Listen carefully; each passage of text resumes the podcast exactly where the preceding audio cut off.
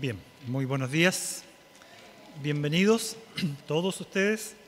Que el Señor les bendiga este día, que abra nuestras mentes, nuestros oídos espirituales para escuchar y entender la palabra de Dios.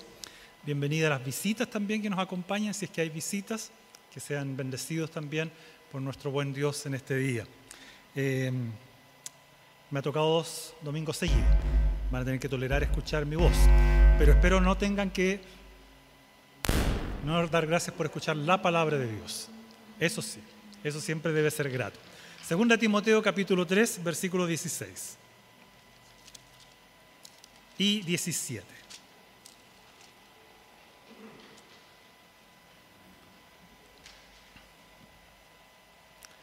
Muy bien.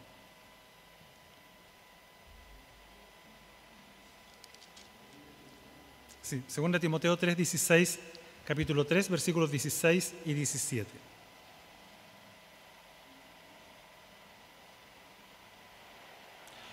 Dice la palabra de Dios de la siguiente manera. Toda la escritura es inspirada por Dios y útil para enseñar, para reprender, para corregir y para instruir en la justicia, a fin de que el siervo de Dios esté enteramente capacitado para toda buena obra. Señor, queremos escucharte, queremos que a través de la obra de tu Espíritu Santo nos capacites para poder comprender tu palabra y para sacar todo ese provecho tan necesario para nuestra alma que ella nos puede otorgar. Reconocemos que a veces hay cosas que nos impiden escuchar con atención Quita toda distracción de nuestra mente. Quita, Señor, también todo pecado que pueda a lo mejor entorpecer la comprensión de tu palabra. Que podamos, Señor, estar en un solo sentir contigo, escuchándote con atención, ah, prestando, Señor, oídos a lo que tú tienes que decirnos a cada uno de nosotros en particular. Ayúdame, Señor, ayúdanos. En el nombre de Jesús. Amén.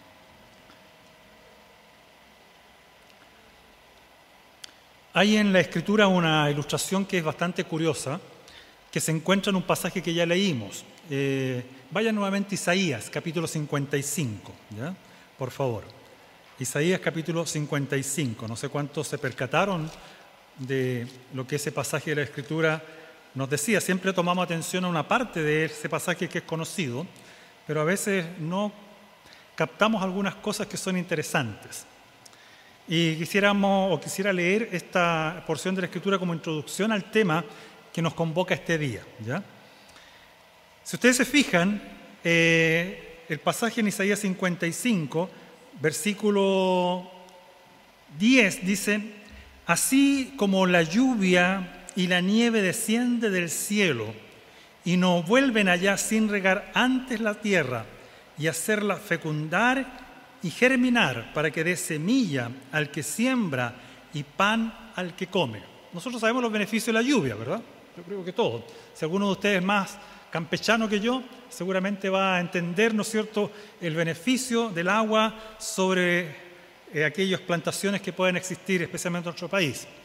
Y uno se va dando cuenta, ¿cierto?, cuando, cuando ha llovido mucho o poco, especialmente cuando va a la feria, los que somos citadinos. ¿Por qué nos damos cuenta? Porque los precios suben o bajan, ¿no es cierto? La excusa siempre está, es que llovió mucho, es que llovió poco, entonces por eso el alza de precios, ya habrá que creer, decimos nosotros. Es la única manera que tenemos para saber si hubo o no buenas cosechas. Pero sabemos, ¿no es cierto?, que la lluvia cuando cae y riega la tierra tiene como resultado, sabemos, este tipo de cosas.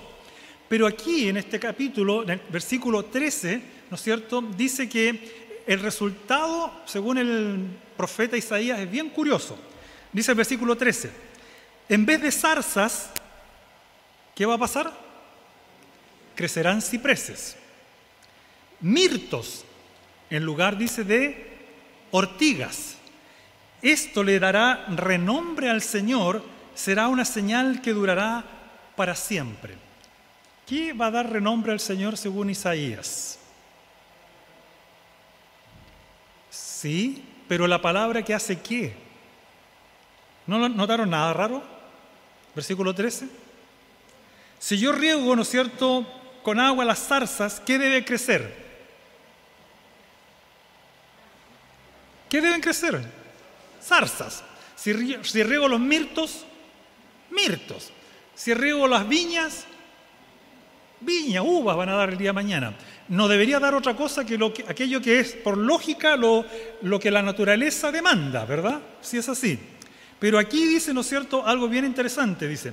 Eh, lo curioso es que podríamos parafrasear el pasaje así. Si sigue lloviendo, esa zarza se va a convertir en un ciprés. Y, el mirto se va a convertir en una ortiga. Así que que llueva, cántaro nomás, porque quiero ver ese cambio. ¿Lo podríamos ver en la naturaleza?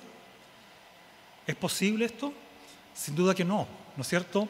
Eso nunca podría ocurrir. Entonces la pregunta que yo hago también, ¿qué es lo que nos quiere comunicar el profeta al darnos una ilustración tan extraña, ¿no es cierto?, donde hay una conversión tan radical de un producto, ¿no es cierto?, en otro. Si uno lee todo el contexto, y vamos a leer otra vez Isaías, o sea, claro, Isaías 55, versículo 10 hasta el 13, dice, así como la lluvia y la nieve descienden del cielo y no vuelven allá sin regar antes la tierra y hacerla fecundar y germinar para que dé semilla el que siembra y pan el que come, así, dice Isaías, es también la palabra que sale de quién? De mi boca, no de la boca del profeta, sino de Dios. No volverá, dice a mí, vacía. ¿Y qué va a hacer? Sino que hará lo que yo deseo y cumplirá con mis propósitos. Ustedes saldrán, dice más adelante, con alegría, serán guiados en paz.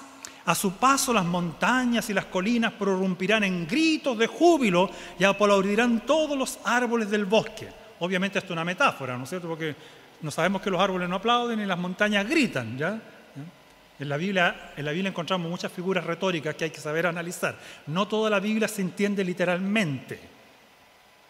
Algunas personas dicen, no, pero es que la Biblia dice, pa. Sí, pero hay que tener cuidado con los contextos y analizar la Biblia aplicando todas las herramientas hermenéuticas y exegéticas, ¿no es cierto?, necesarias. ¿ya? Si no, a veces vamos a salir con conclusiones raras.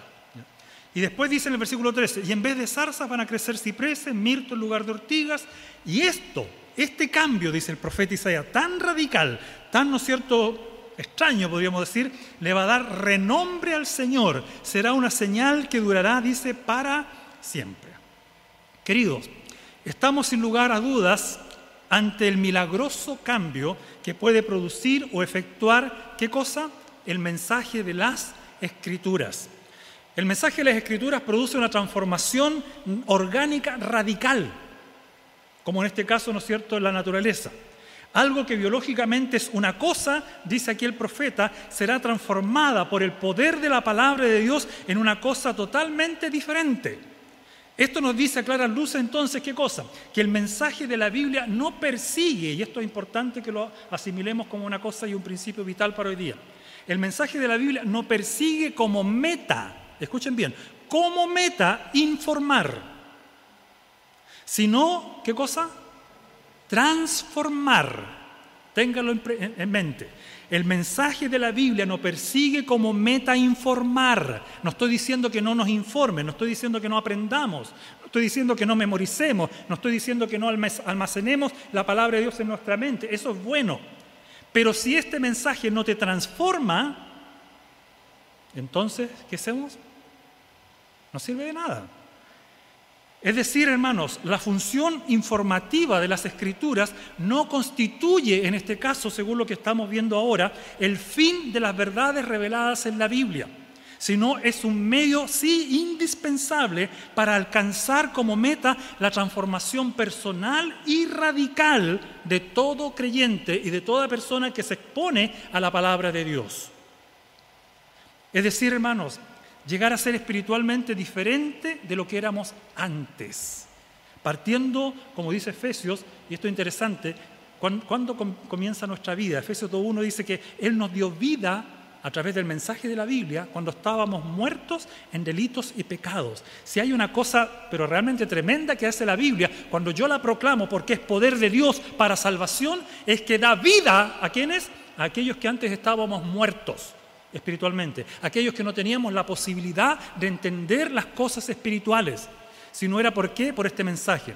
Por eso los creyentes estamos siempre, ¿no es cierto?, eh, confiados que cuando hablamos la palabra de Dios es ella la que transforma, es ella la que cambia a las personas, es ella la que convierte. No soy yo con recetas mágicas, no soy yo con frases inventadas. Y esto es importante porque muchas personas dicen, no, si la persona hizo una oración de fe y se salvó. Queridos hermanos, sáquense esas cosas de la mente. Entiendan de una vez por todas que el único que efectúa cambios en nuestras vidas, ¿quién es? Es el mensaje poderoso de la palabra de Dios. Por eso la Escritura me ha llamado a mí y a ti. ¿A qué? A que vayamos al mundo, como veíamos hoy día allá en Nepal, por ejemplo, o a Nueva Zelanda o a Japón, a proclamar, ¿no es cierto?, el Evangelio, que es poder de Dios, para que hagamos discípulos a los cuales les entreguemos, ¿qué cosa? Un mensaje transformador. Y así digo yo, nos vamos a quitar de encima un peso que no nos corresponde, que yo no, no puedo hacer, yo no puedo cambiar a nadie. Yo no te puedo ni como pastor cambiar a ti, sino el mensaje de la Escritura. Yo no puedo proclamar otra instrucción que no sea la palabra de Dios. Dios no me llamó a proclamar psicología, ¿no es cierto?, u otro tipo de enseñanzas, sino la Escritura sola. Solo así, como dice 2 Corintios 7, 5, 17, nosotros podemos llegar a ser nuevas, ¿qué cosa? Criaturas, nuevas criaturas.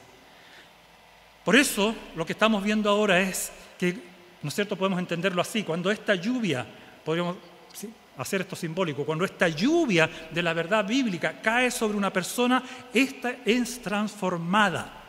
En palabras de Paul Tripp, ¿no es cierto?, este pastor y consejero, él nos dice, los iracundos se convierten en pacificadores, los avaros en dadores, los exigentes se vuelven siervos, los lujuriosos se vuelven puros, las personas sin fe se vuelven creyentes, los orgullosos se vuelven humildes, los rebeldes se vuelven obedientes y los idólatras se vuelven adoradores del Dios verdadero. Estos son los cambios de la palabra de Dios. Para lo que anteriormente, ¿no es cierto? Para que lo que anteriormente he dicho, en este caso, sea una realidad constante en nuestras vidas, en la tuya y en la mía, hermano mío, es necesario mantener presente lo que estamos viendo ahora y vamos a analizar en 2 Timoteo 3:16. Entender que toda la escritura es qué cosa? Inspirada por Dios. Toda la escritura. Toda la palabra de Dios, los 66 libros que tenemos de la, palabra de Dios, aunque cuando Pablo le escribió a Timoteo solamente estaba en vigencia el Antiguo Testamento todavía y algunas, ¿no cierto?, expresiones orales del Nuevo Testamento o palabras de Jesús. Así que imagínense, ¿yo podría predicar el Evangelio a través del Antiguo Testamento? Sí, ¿lo sabes hacer? No. nos cuesta, yo creo que nos costaría, pero sí se puede. Y si nosotros conocemos la escritura, podemos entonces avanzar en esto. Entonces, la Biblia o la enseñanza bíblica no fue dada para llenar tu cerebro, sino para conquistar tu corazón. Principalmente eso. Y transformar de esa manera tu manera también de vivir. Y por favor aquí hinquémosle el diente a este asunto también. ¿Hemos visto realmente cambios sustanciales en nuestra vida desde que somos creyentes? No estoy diciendo que no tengas luchas, no estoy diciendo que de repente avances dos pasos y retrocedas tres. Todos tenemos ese tipo de lucha. Pero realmente ha habido un esfuerzo por mantener tu vida, ¿no es cierto?, a la luz de las Escrituras. La palabra de Dios reafirma en Romanos 12.2 que no debemos amoldarnos al mundo actual, sino dice, sean transformados mediante la renovación de su mente. Así podrán comprobar cuál es la voluntad de Dios buena, agradable y perfecta. ¿Captan otra vez? El mensaje de la Biblia llega a mi mente, yo lo asimilo, yo lo entiendo, ¿no es cierto? Pero también lo pongo en la práctica de mi diario vivir. Algo que solo la palabra inspirada y todo suficiente de Dios puede realizar. Hebreos 4:12, por ejemplo, dice, ciertamente la palabra de Dios es viva y, ¿recuerdan? Poderosa, más cortante, dice, que cualquier espada de dos filos penetra hasta lo más profundo del alma y del espíritu, hasta la médula de los huesos, dice, y juzga los pensamientos y las intenciones del corazón. Exponerse a la palabra de Dios es cosa seria. ¿Cuántos de ustedes han expuesto a la palabra de Dios esta semana de manera reflexiva, de manera consciente, entendiendo lo que hemos visto hasta ahora, el poder inherente que reside en las escrituras? Hermanos, ver la palabra de Dios es importante verla como un regalo de gracia para nosotros, no una carga en nuestras vidas. A veces hay personas que dicen, oh, tengo que querer hacer el devocional otra vez en la mañana, estoy con tanta flojera. ¿Se han expresado así alguna vez? No, pastor, yo nunca. Yo sí. A veces me ha costado, me ha costado de leerla. ¿Y saben cuándo ocurre eso? Cuando a lo mejor me he alejado mucho tiempo de su lectura o cuando no he reflexionado en ella o no he meditado que esta es la carta de Dios para mi corazón, para mi alma, para mi vida. Debemos, ¿no cierto?, entender que la aplicación a la vida diaria de la palabra de Dios va a impartir una nueva vida y una libertad renovada constantemente en nosotros. Sus verdades son las que aquietan el alma que infunden valor a veces a nuestros corazones débiles y frágiles. Dan sabiduría y un sinnúmero de beneficios que solo el mensaje que es sobrenatural de las escrituras pueden darnos. Les invito a leer un salmo, Salmo 19. Vayan conmigo allá, por favor.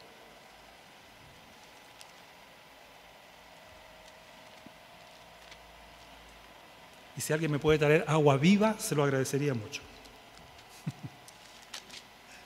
¿No captaron ese mensaje? Por favor. Mi hermano Giovanni no vino hoy día, ya lo, sorprendí. Por eso es que, porque él siempre me trae agüita y no, no está el agua. no, ya fuera un hermano, no se preocupe. Tranquilo. Salmo 19, versículos 7 al 11, por favor. Miren, hermanos queridos, una vez más un pasaje tan conocido y tan hermoso con respecto al, actuar de la palabra de Dios. Si tú no lo has escuchado antes, medite y reflexiona en esto. El salmista dice y da una característica de la palabra de Dios que tiene lo que podríamos llamar el fenómeno de causa-efecto. ¿Ya? Causa-efecto. Fíjense. Él dice, la ley del Señor es característica, perfecta. ¿Qué significa que sea perfecta? Que no tiene ningún error, ¿no es cierto? Es cabal, íntegra. Y dice, la ley del Señor es perfecta y ¿qué hace? Infunde nuevo aliento. Es decir, renueva mi alma, transforma, cambia, efecto. Otra característica de la palabra de Señor, lo llama ahora no ley, la llama el mandato. A propósito, la Biblia puede ser llamada ley, mandato, Biblia, aunque la palabra Biblia es algo más externo ya. Escritura, es muy conocido, diferentes eh, nombres que tiene. Dice, el mandato del Señor es digno de qué dice como característica? De confianza. Gracias, hermano mío. Digno dice de confianza. ¿Y qué produce como efecto? Da sabiduría a quién? Al sencillo. Por ahí en otra parte el samista dice, me has hecho mucho más sabios que mis enemigos. Hermanos, cuando tú conoces la palabra de Dios y la puedes hacer fluir con coherencia, con entendimiento a este mundo en el cual hoy día estamos y que a veces ataca a Dios, te aseguro que nada se resiste al mensaje de la palabra de Dios. Nada. Y al final, tarde o temprano, el ser humano tiene que ser doblegado ante este mensaje poderoso. Dice además, versículo 8, los preceptos lo llama ahora. Fíjese los nombres, ley del Señor, mandato del Señor, ahora lo llama como los preceptos del Señor, dice el precepto del Señor es claro. En realidad la palabra original en, el hebreo se dice sería pristino. ¿Han escuchado la palabra pristino? Muy transparente, muy clarito, ¿no es cierto? Dice, es claro. ¿Qué hace? Da luz a los ojos. Esto me recuerda al Apocalipsis, recuerdan eh, que eh, Juan dice que debemos untar nuestros ojos con qué? Con colirio, para que veamos bien. ¿Y cuál sería el colirio para nuestras vidas? La palabra de Dios, pues, la palabra de Dios. Dice más adelante, el temor del Señor también es puro, efecto, permanece para siempre. Las sentencias del Señor son verdaderas, también la llama así. Por lo tanto, todas ellas son justas. Cuando el salmista medita en esto y reflexiona, después exulta en una alabanza que dice, son más deseables, por lo tanto, que qué cosa? Que el oro. Esto me recuerda a algo, ¿no es cierto? Ahí, ¿se acuerdan de una persona que encuentra un tesoro? ¿Qué hace? Ah, vende todo lo que tiene por obtener ese, ese predio, ese lugar donde está ese tesoro. Lo quiere porque ahí se encuentra algo valioso. Deseables son más que el oro, más que mucho oro refinado, dice. Son más dulces que la miel, esa miel que destila, dice, del panal. Por ellas queda advertido tu siervo, quien las obedece, recibe, ¿qué cosa? Una gran recompensa. Queridos, habiendo establecido, por lo tanto, la importancia y beneficios de la Biblia, quisiera ahora desglosar por medio de 2 Timoteo 3, 16 al 17 todos estos beneficios prácticos de su enseñanza. Y nuevamente cito a Paul Tripp que nos dice y que, que afirma, sus verdades, en este caso sus doctrinas, sus enseñanzas, sus preceptos, todo lo que hemos visto hasta ahora como nombre a la palabra de Dios, dice él, son el ecosistema donde crece el huerto de la transformación. Bello, ¿se fijaron? Las verdades de la palabra de Dios son el ecosistema donde crece el huerto de la transformación. En pocas palabras, es como si yo, ¿no es cierto?, pudiese colocar mis raíces espirituales o del alma aferradas a dónde? A la escritura, para que de su sabia, ¿no es cierto?, llegue todo a mi corazón y a mi mente, me cambie, me transforme. Veremos cuatro formas en que la escritura opera en nuestra vida, según 2 Timoteo 3:16. Otros lo han llamado pasos en la progresión. ¿Cuáles son estos cuatro pasos de la progresión? Y vamos otra vez a 2 Timoteo 3:16, por favor. Vuelvan al pasaje que teníamos, ¿no es cierto?, como base para nuestro tema de hoy día. 2 Timoteo 3:16. Y ahora sí tomo el agüita de la vida.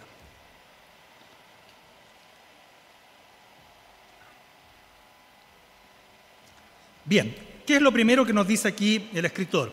Bueno, él dice, ¿no es cierto?, que toda la escritura ya sabemos es inspirada. Esto sabemos que significa que Dios es la que, Dios quien sopló, ¿no es cierto?, exhaló de alguna manera de su alma, de su ser, el mensaje de la palabra de Dios para que fuera transcrito por aquellos escritores bíblicos. ¿Ya?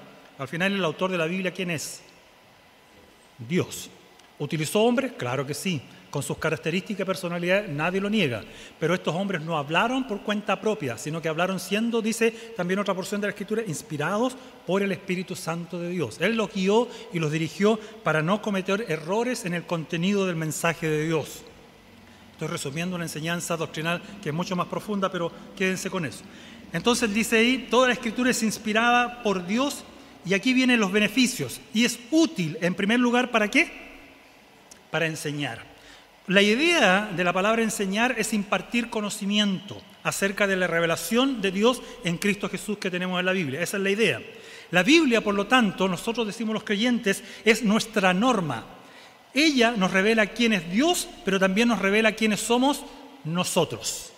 Los filósofos griegos decían, conócete a ti mismo. Los cristianos decimos, ¿qué cosa? Conoce a Dios. Y su mensaje, y ahí podrás conocerte a ti mismo porque nuestro corazón es muy engañoso. Podemos tener opiniones muy dispares con respecto a quienes somos. A veces nos podemos poner en muy alta estima o también en muy baja estima. Solo la aplicación de la Biblia nos da una Cristo estima adecuada. ¿Ya? La Biblia es nuestro etos, han dicho algunos. Esta palabra de ahí viene la palabra ética, ¿habían escuchado antes?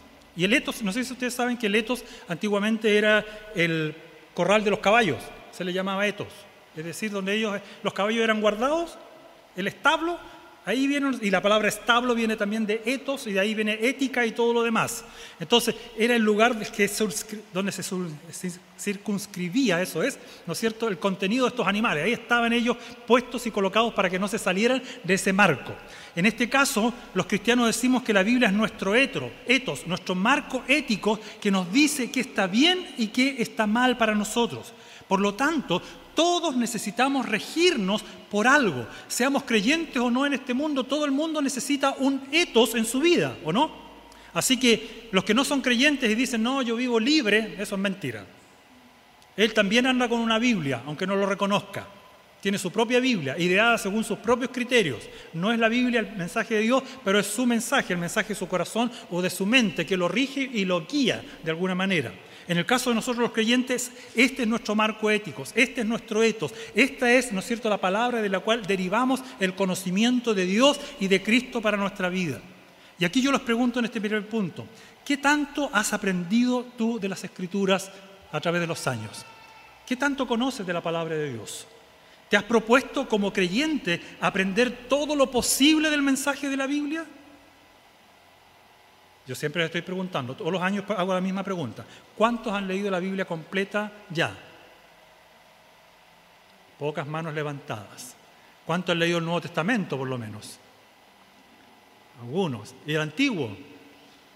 Algunos libros de la Biblia. ¿Cuántos son los libros de la Biblia? 66, 39 el Antiguo y 27 el Nuevo. ¿Cuántos autores escribieron la Biblia? ¿O cuántos escritores, perdón, escribieron la Biblia? 40 aproximadamente, 40 personas utilizadas por Dios. ¿A través de qué periodo? 1600 años de historia abarca la Biblia. ¿La has leído? ¿La conoces? Mucha gente critica la Biblia en nuestro mundo. ¿ah? Nos dice, no, es el libro escrito por hombre. Y siempre hago la misma pregunta, ¿cuántas veces la has leído? Y ahí se me quedan callados.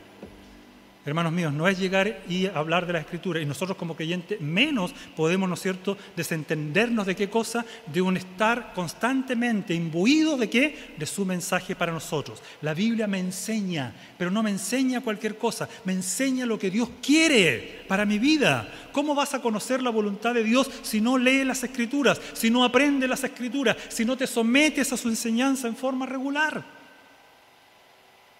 ¿Cuántos jóvenes me preguntan, pastor, cómo sé la voluntad de Dios? ¿Y qué le respondo yo? Lee la Biblia. Lee la Biblia, pues. Así de simple. Otra cosa que hace la Escritura, dice además, no solamente me enseña, también que hace, me reprende. La Reina Valera, en su versión Reina Valera, dice me redarguye redarguir, una palabra un poco más antigua, a veces más difícil, pero interesante.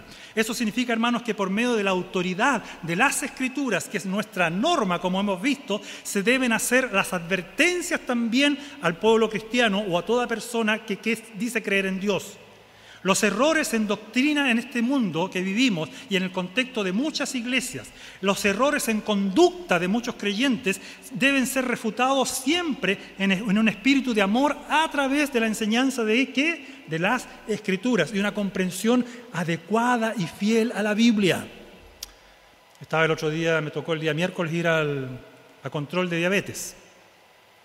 Y estaba sentado al lado con mi esposa y más allá había una señora que le estaba enseñando a otra joven sobre la Biblia.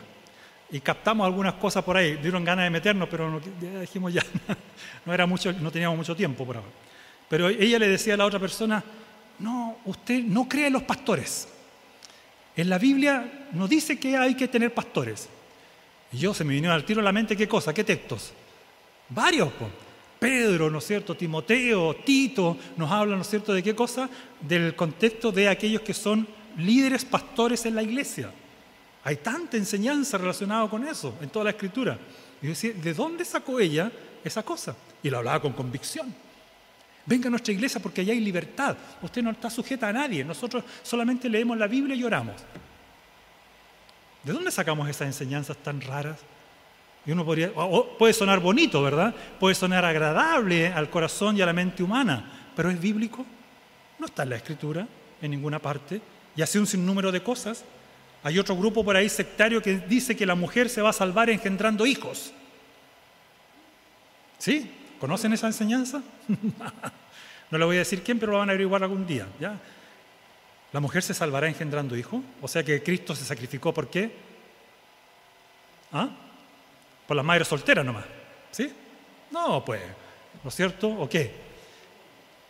Si uno lee el contexto, sabemos que tiene que ver con otra cosa totalmente distinta. Entonces, la Biblia tiene que ser leída con cautela, con cuidado, y tiene que ser, ¿no es cierto?, enseñada de esa manera. La única manera entonces que la palabra de Dios va a tener un efecto redarguyente en mi vida, un, efecto reprendedor en mi vida, porque necesito ser reprendido y corregido, es cuando yo entiendo las escrituras. La Biblia nos dice en el libro Santiago capítulo 1, 25, que la Biblia es como un espejo espejo donde yo me puedo mirar y ver, ¿no es cierto?, en qué condición se encuentra mi vida. Porque para eso son los espejos, ¿verdad? Nadie se mira al espejo y si está chascón, sale igual, no. O si el, cuello está, el, el, botón está por acá, ah, no importa, voy, no. Me miro con el propósito de qué cosa? De poder arreglarme. Necesitamos, por lo tanto, hermanos míos y amigos, la verdad objetiva de la Biblia. Si no, de otra manera, el análisis de nuestra vida se basaría meramente en la subjetividad. Y nadie en este mundo debería vivir en lo abstracto, ¿o sí? Ahora, bueno, yo sé, hoy día estamos viviendo en un mundo de muchos cambios, ¿ya? Y muchas personas están teniendo una apreciación bastante subjetiva de sus vidas, ¿sí?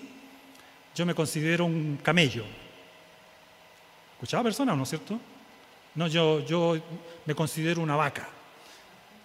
Bueno, a veces por el tamaño, algunos, pero bueno. Otros se consideran, ¿no es cierto? No, yo tengo ganas de casarme con mi mascota. O otra persona el otro día se casó con un árbol.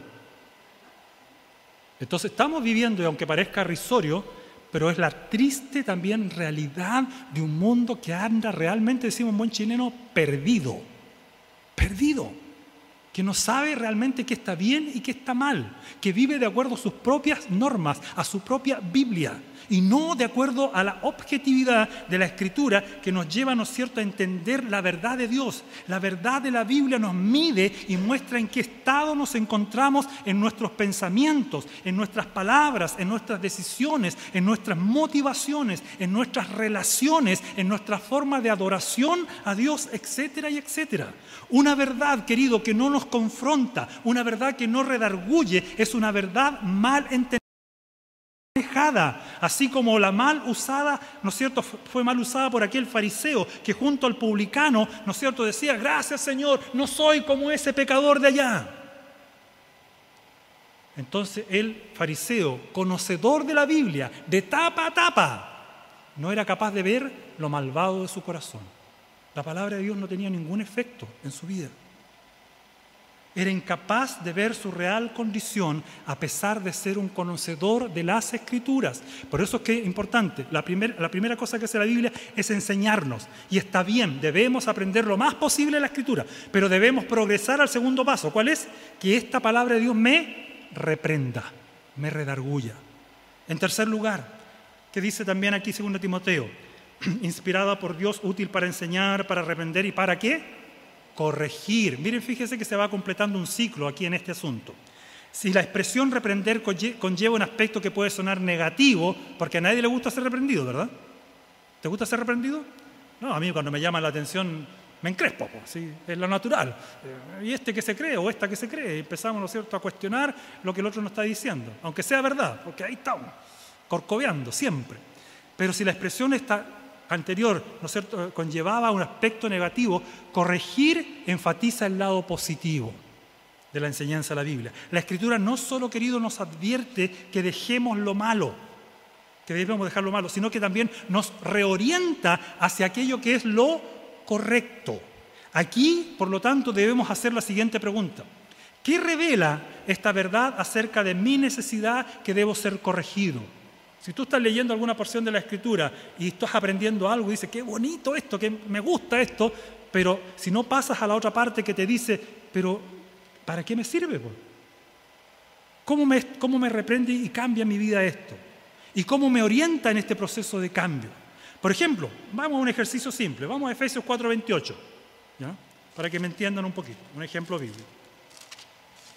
Efesios capítulo 4, versículo 28.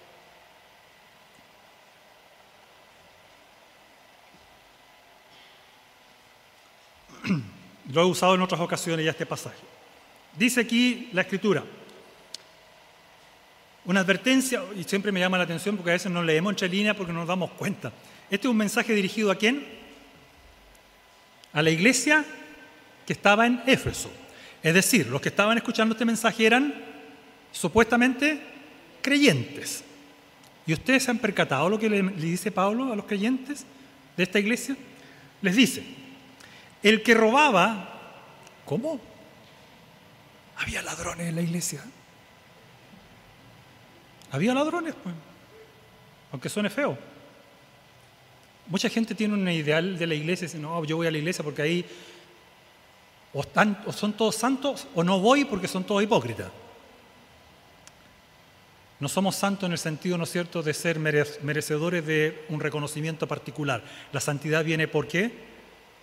Como un regalo de la gracia de Dios. Somos apartados por Dios simplemente, para Él, pero no significa que seamos inmaculados. ¿ya? Por el otro lado, sí, podemos caer en el, en el pecado de la hipocresía o en este caso del legalismo, aparentando algo que no somos.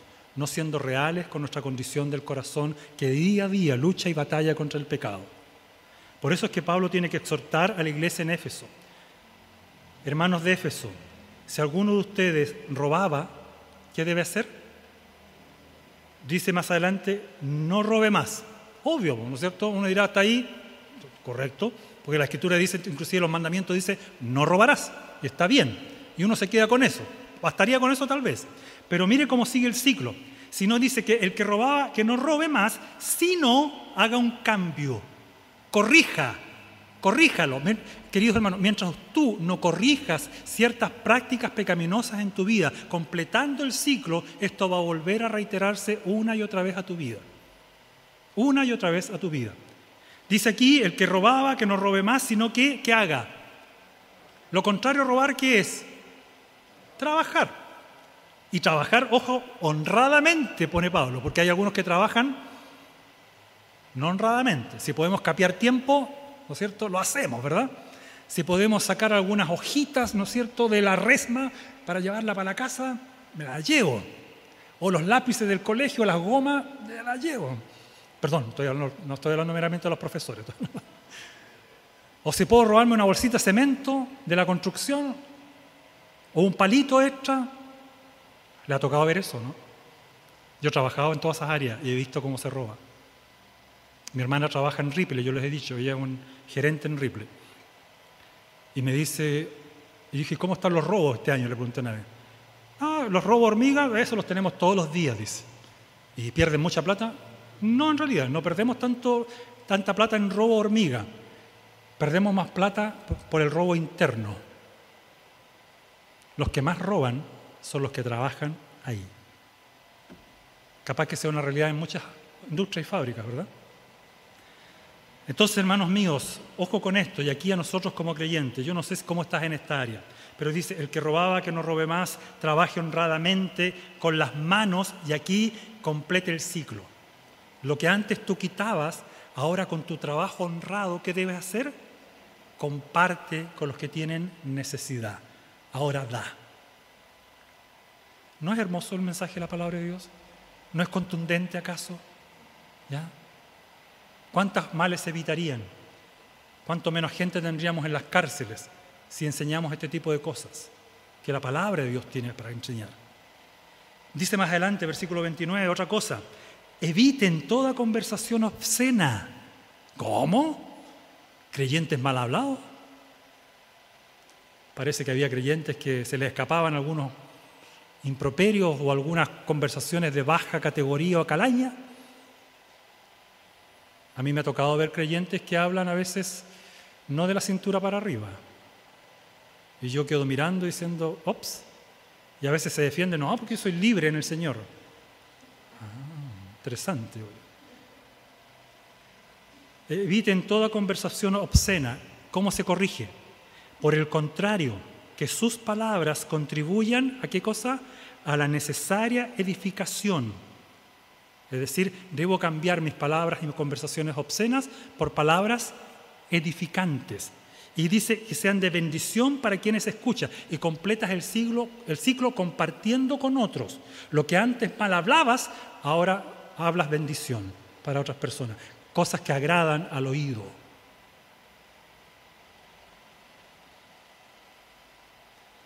Hermanos míos, no agraviemos al Espíritu, dice el versículo 30, al Espíritu Santo de Dios, con el cual ustedes han sido sellados para el día de la redención. Hermanos, estamos ante un mensaje que no podemos soslayar. Estamos ante un mensaje que nos enseña, nos redarguye, pero también hace cambios que deben ser notorios en nuestra vida. Por último, dice, la palabra de Dios también hace qué cosa? Útil para enseñar, para redarguir o corregir y también para instruir o también otra expresión dice o entrenar en justicia. Y esto es interesante. Todos los cristianos necesitan disciplina para poder prosperar en la voluntad de Dios, que es nuestra regla de fe y práctica. Querido, la palabra de Dios no se internaliza simplemente porque yo duermo con ella, ¿no es cierto? Y recibo por osmosis el mensaje de la palabra de Dios durante la noche. No, la palabra de Dios no entra por osmosis. ¿Entiende lo que es el proceso de la osmosis, ¿no es cierto? Cuando se pasa de una membrana, ¿no es cierto?, a otra, porque esa membrana es tan delgada que puede pasar residuos o líquidos a otro lugar. No, la palabra no se transfiere de esa manera, ¿ya? Tiene que ser, ¿qué cosa? Puesta en la práctica a través de una disciplina de vida. Segunda Timoteo 2.11, vayan por favor ahí. Segunda Timoteo 2.11 al 14. Dice la escritura, en verdad, dice el apóstol Pablo escribiéndole al joven Tito, en verdad le dice, Dios ha manifestado a toda la humanidad su gracia, la cual trae salvación. Y dice que esta gracia, que es en realidad el mensaje del Evangelio también, dice, y nos enseña a través de esto a rechazar, ¿qué cosa? La impiedad y las pasiones mundanas. Así, dice, podremos vivir en este mundo con justicia, piedad y además dominio, ¿qué dice? Propio. Mientras aguardamos la bendita esperanza, es decir, la gloriosa venida de nuestro gran Dios y Salvador Jesucristo. Él se entregó por nosotros para rescatarnos de toda maldad y purificar para sí un pueblo elegido, dedicado a hacer el bien. O como dirá también Pablo a Timoteo en 1 Timoteo 4:7b, Timoteo, más bien ejercítate para la piedad. Queridos, yo no puedo santificar mi vida, ni ser un hombre o una mujer piadosa, si no pongo en la práctica lo que la palabra de Dios me dice que requiero para cada día. Ayer con mi esposa, hacía mucho tiempo que no podíamos hacer esto, fuimos a un pequeño restaurante en Gran Avenida, que está por ahí por el 8, no, para el 10 está creo, 10, sí, hacia la parte de la cordillera. Se llama en Liguria. ¿Lo han escuchado? El dueño, ¿saben quién es? La familia Zunino. Y el que estaba a cargo ahí era Marcelo Zunino, que ese día andaba ahí en el restaurante. Así que nos saludó amablemente, yo lo conocí porque él fue un exfutbolista del Audas italiano. Era bueno balacha, pero era un buen futbolista. y estuvimos conversando con él porque también era ahora el consejero regional. Está metido en la política y todo lo demás. Y estuvimos conversando un rato, él se sentó con nosotros a la mesa, compartimos, fue muy simpático, entretenido. Eh, y en un momento le dije, mira, nosotros somos cristianos, vamos a dar gracias por la comida. Sí, me dijo, yo soy pastor también. Ah, qué bueno, yo conozco un pastor acá y toda la media de una iglesia. Ah, qué sí, ora por mí, pastor, por favor. Y oramos. Fue lindo, pudimos compartir un rato.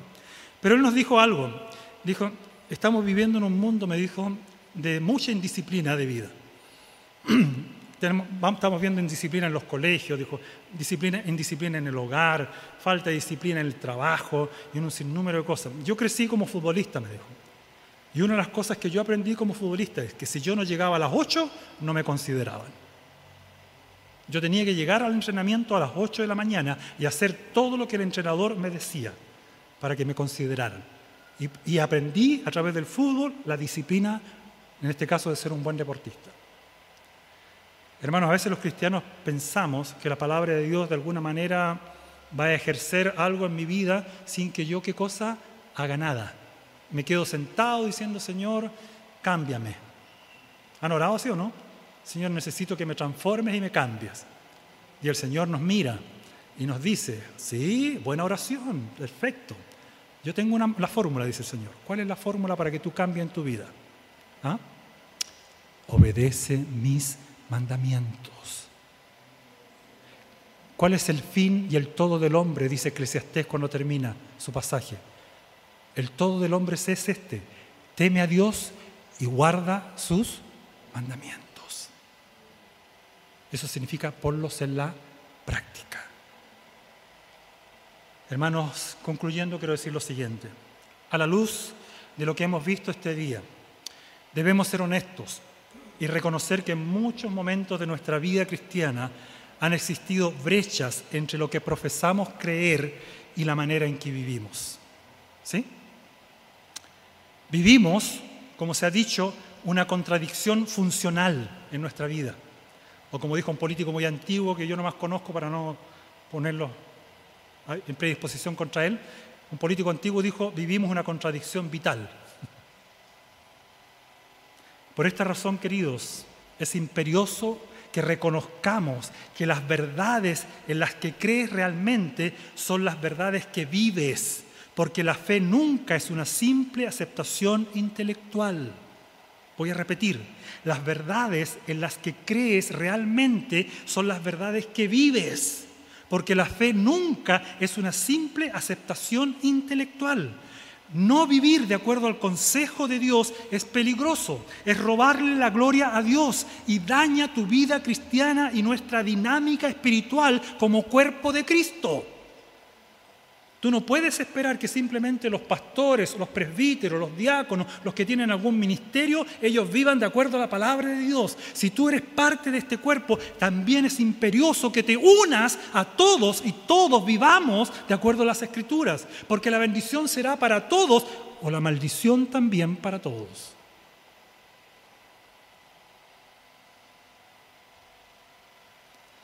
Ejemplos de inconsistencia entre los que se profesa creer y lo que se vive lo vemos en dos personajes que quiero mencionar brevemente en las Escrituras.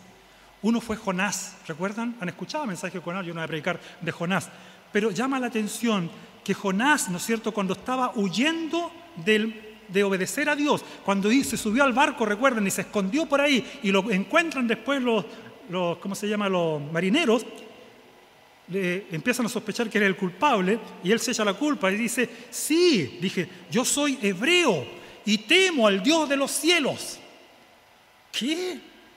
¿Qué dice esto, Jonás? Y si eres hebreo, conocedor de la Biblia, del mensaje del Dios único, y además dices que temes a Dios, ¿qué haces aquí? ¿Qué haces desobedeciendo a Dios? Y a veces creo que me temo lo mismo. Nosotros decimos, yo soy cristiano y temo a Dios.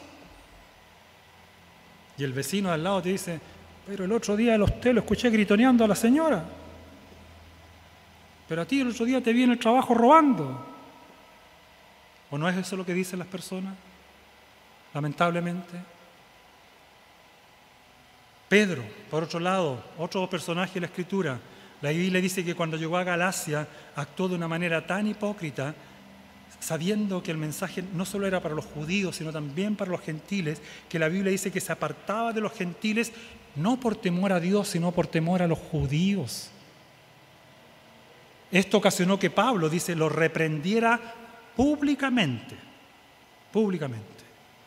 Hermanos, por todo esto, y tal vez mucho más que podría decir, es imperioso que nos apropiemos en oración, ¿no es cierto? Y nos unamos en oración al salmista que dijo en el Salmo 119, 11. Y yo creo que lo dijo de una manera muy particular. Señor, en mi corazón he guardado tus palabras para no pecar contra ti. Aquí las he guardado. Creo que el Salmo 119 fue escrito después del Salmo 50. ¿Recuerdan el 51, perdón? ¿Recuerdan? Cuando David cometió adulterio, se arrepintió amargamente, pecó amargamente, vivió hipócritamente, vivió inconsistentemente, vivió con una brecha espiritual por un año, yendo a la iglesia, al templo, a adorar y dirigir la alabanza y la adoración. Pero sin embargo se encontraba en qué cosa? En pecado. Había adulterado y mandado matar a la esposa de la mujer con la cual adulteró, para que no lo descubrieran. Queridos, tengan temor de pecar, tengamos temor de pecar. El pecado nos puede llevar a qué? A prácticas que ni siquiera nosotros concebimos que podríamos realizar. Algunos, no, yo estoy libre de pecado, yo jamás haría tal cosa. No, el creyente que conoce la palabra de Dios es humilde, temeroso de Dios, reconoce sus debilidades, necesita a Dios. Termino con cinco preguntas de reflexión. Querido, ¿pensamos de la manera en que las doctrinas de la palabra de Dios nos han enseñado a pensar? ¿Estamos de acuerdo con la Biblia? Si tú tienes alguna duda con respecto a alguna doctrina, tienes que aclararla, porque de acuerdo a eso vas a vivir o no vas a vivir.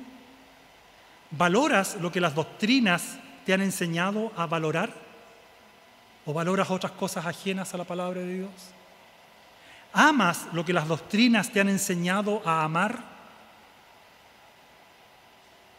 ¿O te atreves a decir, no, yo aquí aplico criterio, ama a tu enemigo, por ejemplo? Cuesta, ¿verdad? ¿Actuamos reaccionamos y respondemos a la luz de, de lo que las doctrinas de la palabra de Dios nos han enseñado? ¿Existe tal vez algún conflicto de lealtad en tu corazón con respecto a lo que dices creer y lo que estás viviendo? ¿Hay alguna brecha todavía en tu vida? Querido, hemos sido desafiados a qué cosa? A valorizar las instrucciones que nos entrega la infalible palabra de Dios.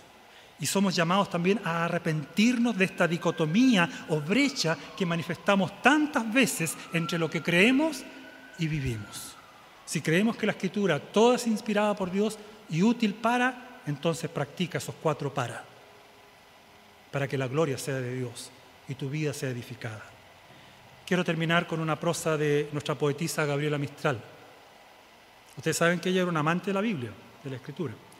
En el año 1919 escribió en la contratapa de su Biblia lo siguiente, hablando de la Biblia, canción de cuna de los pueblos, eterna nodriza con candor y sabiduría, te necesito para siempre, no me dejes, siempre seré demasiado niño para que me parezcas ingenua, siempre me bastarás hasta colmar mi vaso hambriento de Dios. ¿Es, esa para ti la palabra de Dios? ¿Es también un tesoro para tu alma? Espero que así sea. Que Dios les bendiga, queridos hermanos. Oremos. Amado Señor, bendito Dios,